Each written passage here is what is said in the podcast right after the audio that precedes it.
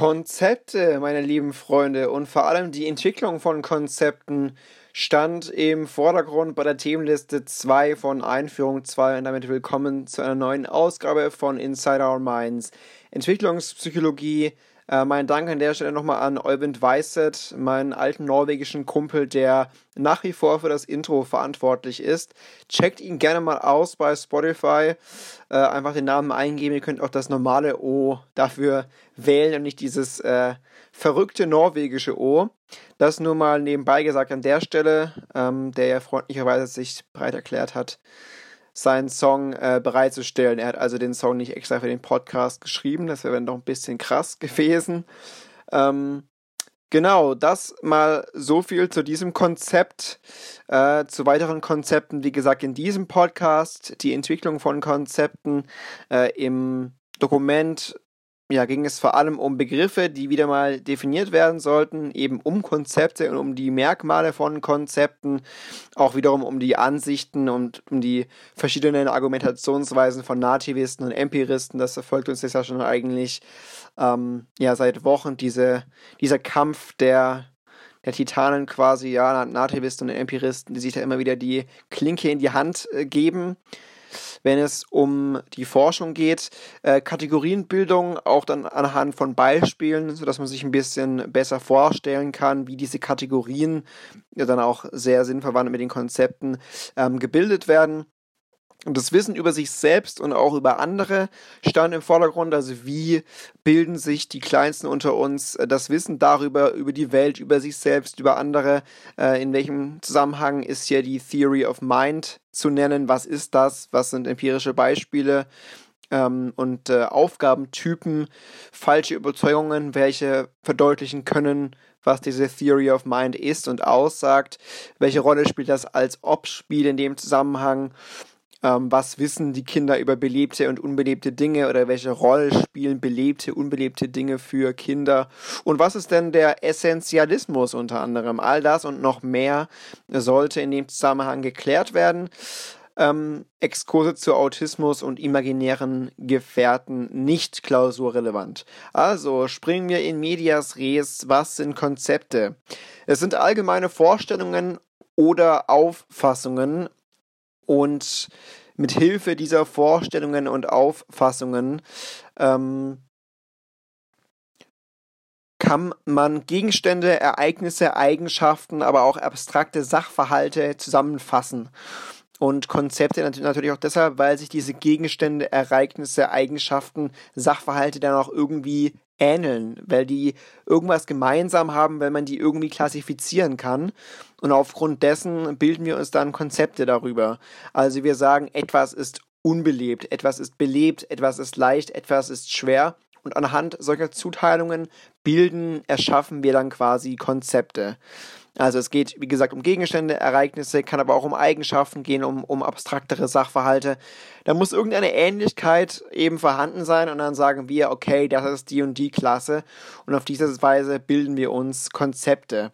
Konzepte sind vor allem im jungen Alter für Kinder äh, ja lebenswichtig, weil sie uns halt helfen, dabei helfen, die Welt zu verstehen, lässt sich dann auch effizient in dieser Welt zu handeln. Wir strukturieren dann quasi unsere Welt, unser Leben dadurch, durch diese Konzepte weil es uns dadurch ermöglicht wird, aus äh, Erfahrungen, die wir gemacht haben, auch zu verallgemeinern. Ansonsten ja, wären wir spezifischen Erfahrungen ausgesetzt, die wir gar nicht bündeln könnten, aber aufgrund dieser Konzepte können wir halt sagen, okay, das ist so und so, das zählt vielleicht zu dieser Erfahrung, das ist so, das ist wiederum anders, weil wir halt in der Lage sind zu konzeptualisieren. Äh, deshalb wäre ein Leben, Leben ohne Konzepte auch ziemlich sinnlos und undenkbar, weil halt jede Situation neuartig wäre und wir hätten gar keine Ahnung, was eigentlich relevant für uns wäre, weil wir ja gar nicht kategorisieren und, äh, wie gesagt, konzeptualisieren könnten. Ähm, ja, deshalb helfen uns diese Konzepte auch dabei, äh, Schlüsse zu ziehen über unbekannte Objekte beispielsweise, weil wir eben so in der Lage sind, auch zu identifizieren, zu vergleichen, Referenzen heranzuholen, um dann letztlich ähm, ja, fähig zu sein, Konzeptualisierungen vornehmen zu können, ja, und um, um uns eben so auf diese Weise unsere Welt irgendwie erklärbarer zu machen. Man kann solche Konzepte dann in zwei Gruppen gliedern, nämlich die eine Gruppe, um äh, Dinge zu klassifizieren, die in unserer Welt so vorkommen. Das sind Menschen, Lebewesen und unbelebte Objekte. Die andere Gruppe, da geht es um eher fundamentale Konzepte und um Dimensionen. Also das ist dann ein bisschen abstrakter. Auch damit repräsentieren wir dann unsere Erfahrungen. Also es geht um den Raum, um die Zeit, um die Kausalität und um die Zahl. Da kann man sich die klassischen W-Fragen äh, ja merken oder heranziehen, die man ja immer beantworten muss oder beachten muss, wenn man zum Beispiel Texte oder Erzählungen schreibt oder anfertigt, ähm, dass man also als Mensch irgendwie weiß, wo fand etwas statt, wann fand etwas statt, warum, ja, die Kausalität und halt auch die Anzahl, wie oft. Und äh, das ist also die eine Gruppe. Die andere Gruppe, wie gesagt, da geht es um äh, Menschen, Lebewesen insgesamt und um unbelebte Objekte. Und das ist dann quasi also schon eine Gruppierung, welche die kleinsten unter uns schon vornehmen, ohne es natürlich teilweise zu wissen zunächst. Ähm, es gibt informelle Theorien darüber, ähm, mit denen kleine Kinder ihr Wissen über die Welt ordnen. Nach äh, Wellman und Gellman unter anderem. Also Theorien, mit denen man schon beschreibt, okay, so können kleine Kinder das tun oder so machen das kleine Kinder. Ähm, gar nicht so unterschiedlich wie wir tatsächlich, denn auch kleine Kinder haben angeblich schon eine Theorie der Physik, eine Theorie der Psychologie und eine Theorie der Biologie quasi in sich. Also das heißt, sie sind in der Lage, ähm, Theorien zu bilden und zu erschaffen über unbelebte Objekte. Das würde dann auf die Physik zutreffen. Sie sind schon in der Lage, ein bisschen was über Menschen verstehen und aussagen zu können. Das ist die Theorie der Psychologie. Und bei der Theorie der Biologie geht es eben um die anderen Lebewesen. Das sollen Theorien sein, die dann auch schon im Kern angeboren sind. Also das wiederum würde die ähm, nativistische Sichtweise stützen oder kommt aus der nativistischen Sichtweise, dass man eben sagt, naja, wir alle haben solche ähm, ja, äh, Module quasi wiederum in uns, die uns dann irgendwie schon helfen, äh, verschiedene Sachverhalte zu verstehen, wenn es eben um Physik, Psychologie, Biologie im weitesten Sinne geht nochmal ein bisschen genauer zu dieser Einteilung, wie nehmen wir solche äh, ja, Strukturierungen quasi vor. Das machen wir nämlich und auch schon kleinere Kinder mit sogenannten Objekthierarchien. Das heißt, auf der ontologischen Ebene haben wir zum Beispiel die, die unbelebten Dinge, alternativ eben die Menschen und die Lebewesen. Das ist ja diese eine Gruppierung, die wir da vornehmen. Neben diesen ganzen W-Fragen gibt es ja die andere Gruppierung mit Menschen, Lebewesen unbelebten Dingen. Das wäre also, wie gesagt, die ontologische Ebene. Da geht es weiter mit der übergeordneten Ebene. Wenn wir jetzt mal das Beispiel unbelebte Dinge nehmen, dann würde da sowas auftauchen wie Möbel oder Fahrzeuge. Das wäre diese übergeordnete Ebene, immer noch recht generell aber eben schon genauer spezifiziert, wenn es um unbeliebte Dinge geht. Wenn wir eine Ebene weiter nach unten gehen, dann kommt da die Basisebene und dann wird weiter definiert, naja, was sind denn Möbel, was sind denn Fahrzeuge? Und dann kommen wir zur äh, Aussage, naja, Stühle und Tische sind zum Beispiel Möbel oder ein Auto wäre einfach ein Typ von Fahrzeug. Das ist also die Basisebene, die dann auch relativ grundlegend ist für die Kinder. Wenn man jetzt einem Kind äh, ein, ein Bild zeigt von einem Hund, wird das Kind zuerst sagen, naja, das ist ein Hund, je nachdem, wie alt es halt ist. Aber es käme, glaube ich, recht spät erst auf die Idee zu sagen, naja, das ist ein Rottweiler. Und es würde auch nicht sagen, es ist ein Tier, weil das auch einfach zu generell wäre. Also Kinder lernen da auf dieser Basisebene ziemlich viel. Und äh, genau, also ontologische Ebene, übergeordnete Ebene, Basisebene und dann zu guter Letzt die untergeordnete Ebene. Und das wäre dann eben sowas wie Barhocker und Sessel, wenn wir jetzt nochmal bei den Möbelstücken und bei den unbelebten Dingen bleiben. Das ist also die genaueste Spezifizierung. In meinem Beispiel gerade wäre das jetzt der Rottweiler als ein bestimmter Typ Hund. Wie gesagt, jetzt hier bei diesen unbelebten Dingen wäre das Barhocker oder Sessel ein Beispiel für diese untergeordnete Ebene. Das sind also die Objekthierarchien, die wir schon äh, besitzen, sozusagen im jüngsten Alter und die sich einfach unterscheiden lässt. Und diese informellen Theorien über die äh, Welt, die treten dann auch schon recht früh ein. Äh, Spelke beispielsweise mutmaßt, dass die Kinder von Beginn an schon über eine primitive Theorie der Physik verfügen, die also für unbelebte Objekte gilt. Ich habe es da schon gesagt, äh, die sind im Kern schon angeboren, deshalb Mutmaßungen natürlich nur, nur darüber, dass Kinder schon von Beginn an so eine Theorie im Kopf haben, wenn es um Physik geht. Also da gibt es schon so äh, bestimmte naja, Grundannahmen, die einfach schon vorhanden sind, ja, wenn es um physikalische Grundsätze geht. Wellman und Gellman 98 vermuten auch, dass die Theorie der Psychologie im Alter von ungefähr 18 Monaten auftritt, also jetzt nicht unbedingt angeboren, aber dann doch recht schnell vorhanden. Die erste Theorie der Biologie im Alter von etwa drei Jahren. Das sind also die Mutmaßungen und ähm, Annahmen, die es da gibt. Wie gesagt, einfach erste Grundlagen und Sichtweisen, äh, die uns da helfen, die Welt, sage ich mal, in ihren Grundzügen zu verstehen.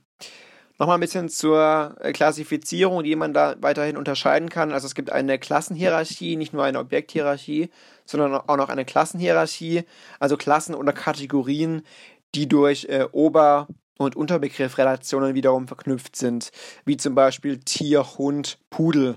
Ähm, kann man sicher, glaube ich, ganz gut herleiten, haben wir gerade eben schon besprochen eigentlich. Tier, Hund, Pudel hängen natürlich wiederum zusammen, denn alle Pudel sind Hunde und alle Hunde sind Tiere. Also das ist dann quasi Zusammenhang Objekthierarchie und Klassenhierarchie. Genau, jetzt haben wir ein bisschen was also darüber gelernt, wie man sich die Welt schon im jüngsten Alter so strukturieren kann und wie die theoretischen Annahmen da in die Richtung eben gehen. Ab wann bilden denn Kinder Klassen von Objekten? Auch da gibt es Studien drüber. Quinn und Elmas haben zum Beispiel äh, nee, Eimers haben zum Beispiel gesagt, dass Kinder im Alter von drei und vier Monaten schon habituierten, wenn man ihnen Fotos von Katzen verschiedener Rassen zeigte. Wir haben ja schon über, ich glaube, vor zwei Podcast-Folgen über die Habituation gesprochen, als Mittel, um festzustellen, was für ein Kind neu ist. Um dann auch festzustellen, wann ein Kind gelernt hat. Denn wenn ein Kind irgendwann etwas als gewohnt, als gewöhnlich abhakt, kann man davon ausgehen, dass gelernt wurde. Denn sonst würde ja ein neuartiger Reiz auftreten und das Kind äh, würde wiederum seine Neugierde darauf richten. Da haben wir ja auch über diese Blickpräferenz gesprochen in dem, in dem Kontext. Aber wie gesagt, im Alter von drei und vier Monaten ähm, wurde da schon bei, bei Katzen habituiert. Aber dishabituiert wurde wiederum bei Fotos von einem Hund, einem Löwen oder einem anderen Tier. Also da wiederum sieht man dann, äh, ja, wann und in welchem Alter solche Klassifizierungen vorgenommen werden können. Ähm, Beel Chadder hat dann aber festgestellt, dass sechs Monate alte Kinder habituierten, wenn man ihnen mehrmals Säugetierarten präsentiert hat als Bild, also Hunde, Zebras, Elefanten und so weiter. Sie dishabituierten aber, wenn man ihnen anschließend das Bild eines Vogels oder eines Fisches zeigte. Also man sieht, ja, drei, vier Monate, okay, ähm, Katze kenne ich, habe ich schon oft gesehen. Hund, Löwe, anderes Tier ist dann schon wieder was Besonderes. Ähm, Im Alter von sechs Monaten ist es nichts mehr Besonderes, wenn man jetzt Säugetiere sieht als Kind, ja, wenn man das schon oft gesehen hat und kennt. Aber Fische, Vögel und so weiter ist dann wiederum was Besonderes. Ich denke, wie gesagt, diese äh, Altersbeschreibungen sind dann immer mit Vorsicht zu genießen, weil sich das natürlich sehr stark unterscheiden kann von Kind zu Kind. Aber es geht ja, denke ich, auch einfach nur um die Art und Weise, wie Kinder wahrnehmen und welche Strukturierungen sie da vornehmen. Die Klassifikation äh, von Kindern ist da durchaus auch wahrnehmungsbasiert, sehr wichtig. Wir haben ja auch schon über die Wahrnehmung gesprochen, als wichtiges Mittel zu lernen und als wichtiges äh, ja, Element der Entwicklung letztlich. Kinder lernen eben auch mit Hilfe von Wahrnehmung, indem sie Objekte gruppieren, die zum Beispiel ein ähnliches Erscheinungsbild haben. Also sie sehen Dinge, die ähnlich aussehen und sagen dann, okay, das ist das und das und so können dann Kinder ja auch konzeptualisieren im Endeffekt. Äh, es gibt aber auch noch weitere Dimensionen, nicht nur jetzt das äußere Erscheinungsbild, sondern dann auch noch äh, die Farbe, die Größe und die Bewegung von, von Dingen. Also anhand dessen können Kinder dann, dann auch wahrnehmungsbasierte klassifizieren. Und die Klassifikation stützt sich auch in hohem Maße auf Teile der Objekte interessanterweise. Also zuerst sind da spezifische Teile relevant, wenn es zum Beispiel um die Beine von Tieren geht. Da werden also zuerst so Teile wahrgenommen und nicht das Objekt als Ganzes. Äh, wenn dann aber der zweite Geburtstag näher rückt, dann wiederum äh, ist da ein, ja, man könnte von holistischer Wahrnehmung sprechen vielleicht. Da ist dann das Ganzheitliche wiederum vorhanden. Ja? Dann wird das Objekt, das Tier zum Beispiel als Ganzes wahrgenommen und vorher ähm, ist es dann vielleicht, ja, die Tatsache, dass Spinne acht Beine haben. Das Kind merkt dann, okay, acht Beine muss eine Spinne sein. Und später dann kann sich das Kind vielleicht auf die ganze Spinne fokussieren und das Objekt als Ganzes wahrnehmen. Wie können Kinder noch lernen? Was kann ihnen dabei helfen zu lernen und das dann auch zu behalten? Natürlich über Ursache-Wirkungsbeziehungen auch, so wie es ja bei Menschen dann auch der Fall ist. Begründungen sind immer sehr wichtig, auch um etwas abzuhaken, aber letztlich natürlich auch um zu lernen. Also Ursache-Wirkungsbeziehungen werden verstanden. Äh, Im Buch wurde da das Beispiel angeführt, die Wegs oder Wags haben Hörner, weil sie gerne kämpfen. Die Gillies haben stattdessen Flügel, weil sie nicht gerne kämpfen. Ich habe keine Ahnung, was Wags und Gillies sind, muss ich mich outen, dass das irgendwas Fiktives ist oder ob es das wirklich gibt. So Star Wars-like, keine Ahnung. Verzeiht es mir. Aber wichtig ist ja die Tatsache, dass Kinder hier in dem Zusammenhang gut verstehen würden, ähm, warum diese Teile so aufgebaut sind, wie sie aufgebaut sind, indem man ihnen eben erklärt, naja, die kämpfen gerne, die anderen haben Flügel, weil sie nicht gerne kämpfen. Und über solche Ursache-Wirkungsrelationen lernen Kinder dann auch sehr gut und schnell. Ein bisschen was zur Psychologie. Wir haben ja gesagt, okay, Kinder haben auch schon eine Theorie der Psychologie, teilweise auch in sich, äh, die naive Psychologie äh, beschreibt er da das Alltagsverständnis von sich selbst und auch von anderen Menschen erstmal im ersten Schritt. Das kann man bei Kindern schon im Alter von etwa drei Jahren erkennen. Im Zentrum stehen da die drei Konzepte, die wir alle normalerweise heranziehen, um menschliches Verhalten zu verstehen, nämlich Wünsche, Überzeugungen bzw. Annahmen und Handlungen. Also ein solches erstes Verständnis von Psychologie liegt dann etwa im Alter von drei Jahren schon vor. Wie gesagt, es geht um ein Verständnis, um ein grundlegendes Verständnis von sich selbst und anderen Menschen, besonders bezogen auf drei Konzepte Wünsche, Überzeugungen und Handlungen. Das kann man dann ein bisschen weiterspinnen, nämlich zur sogenannten Theory of Mind, TOM abgekürzt. Da geht es um ein grundlegendes Verständnis davon, wie Geist und Psyche das Erleben und Verhalten beeinflussen.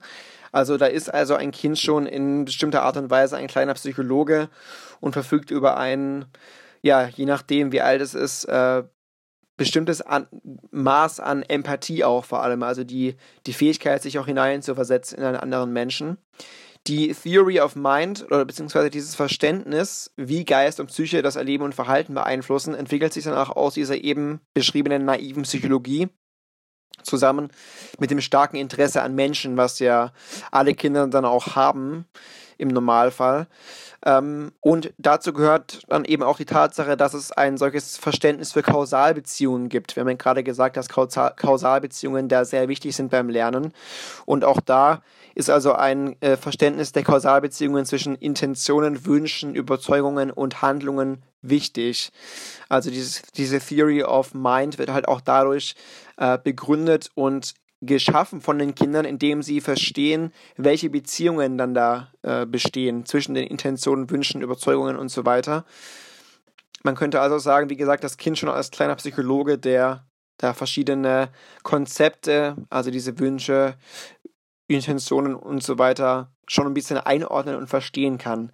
Aber diese Theory of Mind entwickelt sich auch schrittweise, die ist also nicht gleich von Anfang an äh, perfekt ausgeprägt. Ähm, gegen Ende des ersten Lebensjahres sieht es so aus, dass sich da das Verständnis erstmal dafür entwickelt, dass die Wünsche eines Menschen seine Handlungen leiten. Ja, also dass das Kind im ersten Schritt versteht, okay, ein, ein äh, Mensch hat diesen Wunsch und dementsprechend sieht dann auch äh, seine Handlung aus meistens. Bei Zweijährigen sieht es dann so aus, dass sie noch wenig darüber wissen, dass auch Überzeugungen einflussreich sind. Ähm, zum Beispiel, wenn man den Zweijährigen sagt, dass ein Junge, nennen wir ihn Thomas, glaubt, dass da dass Bananen nur im, Kü im Küchenschrank zu finden sind, ähm, dann sagen das die Kinder auch hervor oder voraus, selbst wenn sie wissen, dass es im, Kühl im Kühlschrank auch Bananen gibt. Also sie sind dann da noch nicht so in der Lage, ihr eigenes Wissen von dem abzugrenzen, was andere wissen. Diese Differenzierung zwischen äh, Wünschen, Überzeugungen und so weiter ist dann noch nicht so ausgeprägt. Mit drei Jahren haben Kinder dann schon ein gewisses Verständnis für den Zusammenhang von Überzeugungen und auch von Handlungen aber sie tun sich schon oder immer noch damit schwer, diesen Aufgabentyp falsche Überzeugung zu lösen. Das lösen sie selten richtig im Gegensatz zu den Fünfjährigen. Was genau versteht man unter diesem Aufgabentyp falsche Überzeugung? Das schauen wir uns jetzt an. Da war ich auch ein bisschen verblüfft, weil ich das nicht so gedacht hätte, dass kleine Kinder so dumm sind, sage ich es mal ganz salopp. Oder äh, natürlich nur ein Spaß, aber mich hat es überrascht, dass das noch so, äh, sage ich mal, geht, dass Kinder so falsche Überzeugungen haben können. Und zwar geht es darum, man hat eine Aufgabe konzipiert und mit dieser Aufgabe wird getestet, ob Kinder verstehen, dass andere Menschen in Übereinstimmung mit ihren eigenen Überzeugungen handeln, auch wenn das Kind weiß, dass die Annahmen falsch sind. Klingt abstrakt, ist es aber, ist, äh, ist es aber gar nicht. Und zwar geht es einfach darum, man hat dem Kind eine Smarties-Box gezeigt und dann gefragt, naja, was glaubst du denn, was in dieser Smarties-Box drin ist? Die Kinder haben dann logischerweise gesagt, naja, da sind Smarties drin, haben dann aber gesehen beim Öffnen, ah, okay, da sind doch keine Smarties drin, sondern Bleistifte. Und dann hat man sie gefragt, naja, was glaubst du denn, wenn jetzt eine andere, eine andere Person diese Box sehen würde, was würde die denn glauben, was da drin ist? Jetzt würden wir natürlich sagen, naja, die würden auch glauben, dass da Smarties drin sind. Captain Obvious, ja, die sehen, okay, Smarties Box, da werden Smarties drin sein. Die Kinder in einem recht geringen Alter sagen dann aber, naja, okay, die glauben, da sind Bleistifte drin. Und das spiegelt dann eben diese falsche Überzeugung wieder, diese mangelhafte Fähigkeit, sich dann auch in den anderen hineinzuversetzen. Und dann letztlich auch diese Theory of Mind spiegelt das Ganze auch ganz gut wieder. Ähm, aber die Leistung verbessert sich dann natürlich kontinuierlich vom dritten bis zum fünften Lebensjahr vor allem. Also von 14% der korrekten Antworten bei den Dreijährigen hin zu den 85% korrekten Antworten bei Fünfjährigen. Also so in dieser Zeit kann man dann sehen, dass sich diese Theory of Mind weiterentwickelt und dass dann die Kinder auch lernen, sich in die anderen hineinzuversetzen und dann auch irgendwie so diese, diese Wünsche, Überzeugungen und so weiter, Intentionalität und Kausalbeziehungen dann auch irgendwie äh, besser differenzieren zu können. Bei Autisten wiederum ähm, ja, ist diese Fähigkeit immer noch nicht äh, gut vorhanden am Ende. Dort findet nicht mal die Hälfte der 6- bis 14-Jährigen die richtige Lösung. Ähm, man geht dann auch weiter in der Forschung und postuliert unter anderem ein sogenanntes Theory of Mind Modul, das TOMM. Das ist ein hypothetischer Gehirnmechanismus, der das Verstehen anderer Menschen ermöglichen soll. Also man geht dann davon aus, dass es äh, einen solchen Mechanismus im Gehirn gibt und der ist dann eben auch hilfreich dabei, wenn es darum geht, andere Menschen zu verstehen. Wir haben ja gelernt, dass man davon ausgeht, dass diese Fähigkeiten, also die Theorie der Biologie, Physik und Psychologie schon teilweise angeboren sein soll. Man hat aber verschiedene Erklärungen für die Entwicklung dieses äh, Theory of Mind Moduls. Wir haben ja gesehen, dass sich diese Theory of Mind auch entwickelt natürlich im Laufe der Zeit. Dafür gibt es, wie gesagt, drei Erklärungen. Zum einen geht es um die biologische Reifung eines äh, Theory of Mind Moduls. Das ist also eine Erklärung, ein Ansatz. Es geht natürlich um die Erfahrung im Umgang mit anderen Menschen. Da werden die Empiristen wieder drauf anspringen. Wir lernen ja auch im Laufe des Menschen mit anderen Menschen umzugehen. Und durch unsere Erfahrungen bildet sich dann auch unsere Theory of Mind weiter. Ähm, zum Beispiel hat man auch herausgefunden, dass bei Kindern mit Geschwistern sich die Theory of Mind meist früher entwickelt. Logischerweise, wenn man ja viel früher mit, äh, mit anderen Kindern konfrontiert wird und auch viel enger und intensiver und dementsprechend kann sich diese Theory dann auch viel schneller ausbilden natürlich. Aber auch die allgemeinen Informationsverarbeitungsfähigkeiten entwickeln sich und mit dieser oder mit deren Hilfe können Kinder dann auch immer komplexere und soziale Situationen vor allem verstehen. Also mit Hilfe dieser Ansätze, biologische Reifung, Erfahrung im, im, Umgang mit anderen Menschen und mit der Informationsverarbeitungsfähigkeit erklärt man sich dann, wie sich ein solches oder wie sich die Theory of Mind letzten Endes dann auch entwickeln kann. Ja, äh, weitere Wege oder Schritte auf äh, oder hin zur Entwicklung Ähm, da kann man dann das, irgendwann das als Ob-Spiel bei Kindern beobachten. Das sind einfach nur Spiele, bei denen Kindern äh, neue symbolische Beziehungen erfinden und so handeln, als ob sie sich dann auch wirklich in dieser tatsächlichen Situation befinden. Ungefähr ab anderthalb Jahren wird hier gesagt, treten solche Spiele dann auf. Also man kennt das ja, dann spielen die Kinder eben Ritter oder, oder Prinzessin und ja, tun dann so, als wären sie dann auch diese Person oder verkörpern diese Rolle. So kann man sich diese Als-Ob-Spiele dann auch vorstellen.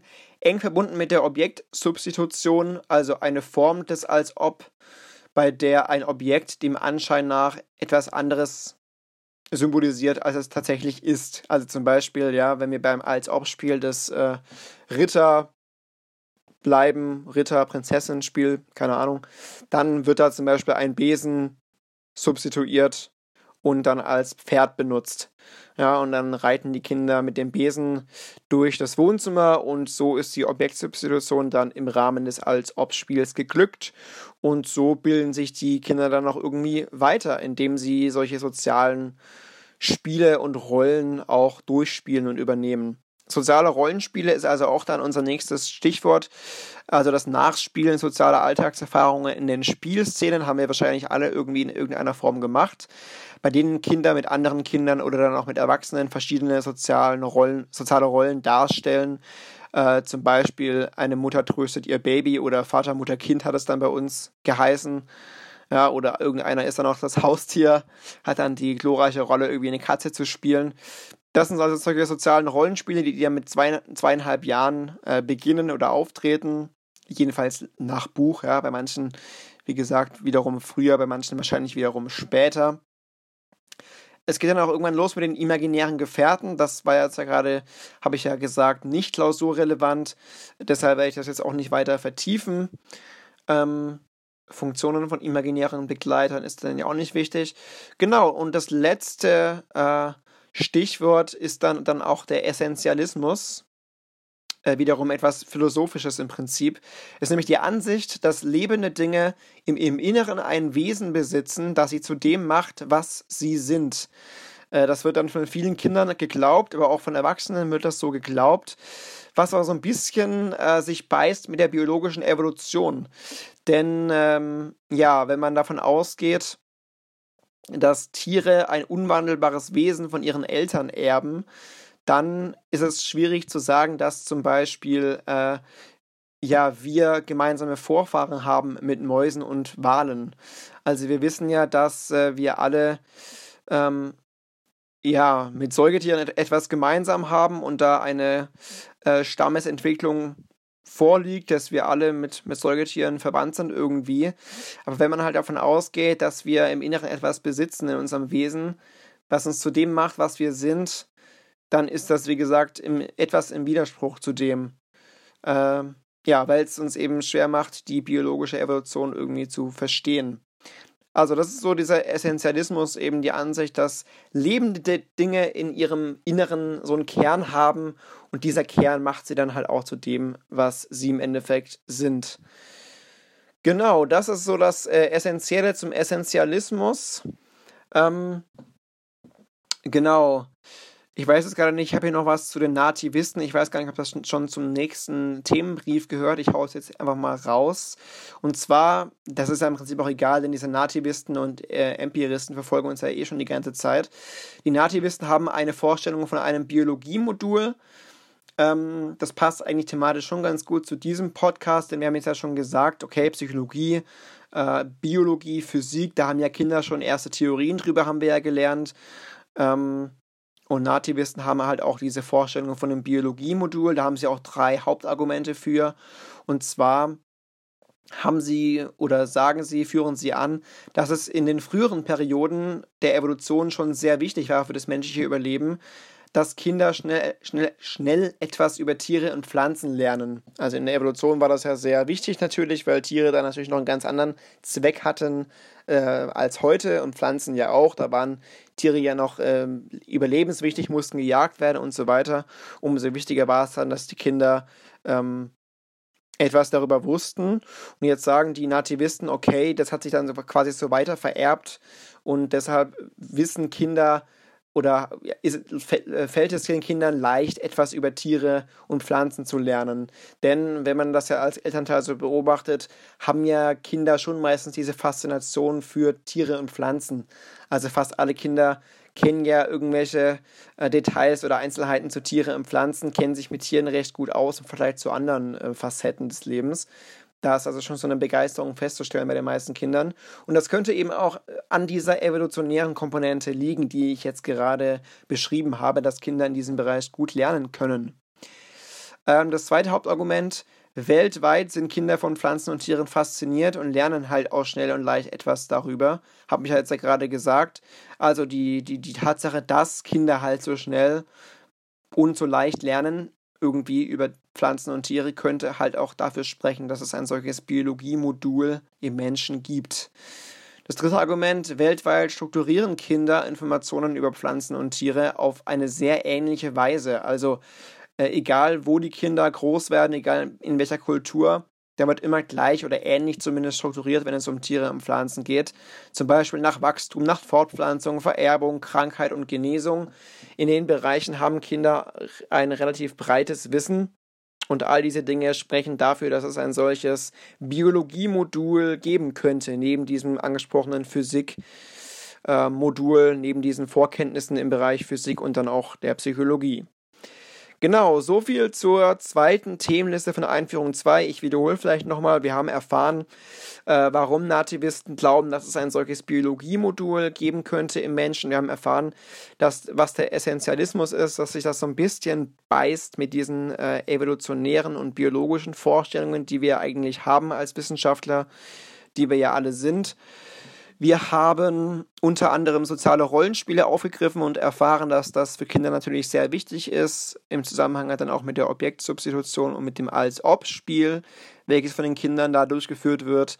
Wir haben vom Theory of Mind Modul erfahren, welches ähm, hypothetisch in uns liegt, ein hypothetischer Gehirnmechanismus, ähm, der es uns irgendwie ermöglicht, uns in andere hineinzufühlen und äh, empathisch zu sein.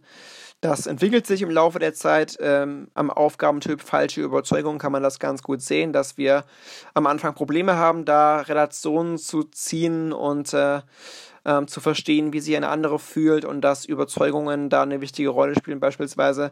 Da tun wir uns anfangs schwer, aber, aber wir lernen eben und bilden dann unsere Theory of Mind mit der Zeit weiter. Wir haben gelernt, dass wir alle naive Psychologen sind, dass wir also schon äh, Konzepte benutzen, also Wünsche, Überzeugungen und Handlungen, um irgendwie Menschen nachvollziehen zu können. Aus dieser na naiven Psychologie bildet sich dann auch diese Theory of Mind heraus. Wir haben gelernt, dass Ursache-Wirkungsbeziehungen sehr wichtig sind für Kinder, um zu lernen. Wir haben erfahren, dass Wahrnehmungen sehr wichtig sind für Kinder, um zu klassifizieren, eben indem wir uns äh, Objekte auf eine bestimmte Art und Weise anschauen, zum Beispiel Farbe, Größe, Bewegung und so weiter. Ähm, zuerst spezifisch, dann ganzheitlich, wenn wir uns zum Beispiel Tiere anschauen.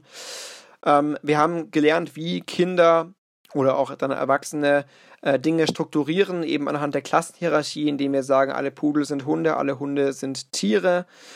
Äh, wir haben gesehen, dass es Objekthierarchien gibt, wie die ontologische Ebene, wo wir unbelebte Dinge, Menschen und Lebewesen beschreiben, wo wir dann aber auch genauer strukturieren in eine übergeordnete Ebene, in eine Basisebene und in eine untergeordnete Ebene.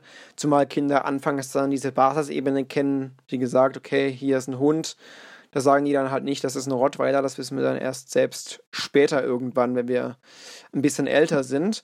Wie gesagt, Theorie der Biologie wenn es um andere Lebewesen geht, Theorie der Psychologie Menschen und Theorie der, der, der Physik unbelebte Objekte seien im Kern schon angeboren. Das ist das, was vor allem die Nativisten da immer wieder postulieren. Wir äh, gliedern Konzepte in zwei Gruppen grob. Und zwar einerseits die eine Gruppe in Menschen, Lebewesen und unbelebte Objekte, deshalb ja Psychologie, Biologie und Physik.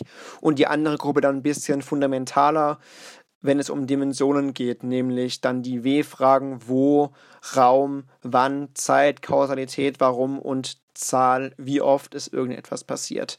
Konzepte sind überlebenswichtig, weil wir auf diese Weise effizient handeln können, weil wir die Welt auf diese Seite, auf diese Weise verstehen können. Ein Leben ohne Konzepte wäre für uns undenkbar, denn es, das sind allgemeine Vorstellungen und Auffassungen, mit deren Hilfe wir Gegenstände, Ereignisse, Eigenschaften, abstrakte Sachverhalte, die sich irgendwie ähnlich sind, dann klassifizieren und äh, die wir auf diese Weise eben zusammenfassen, indem wir sagen, etwas ist unbeliebt, äh, unbelebt, etwas ist belebt, etwas ist leicht, etwas ist schwer.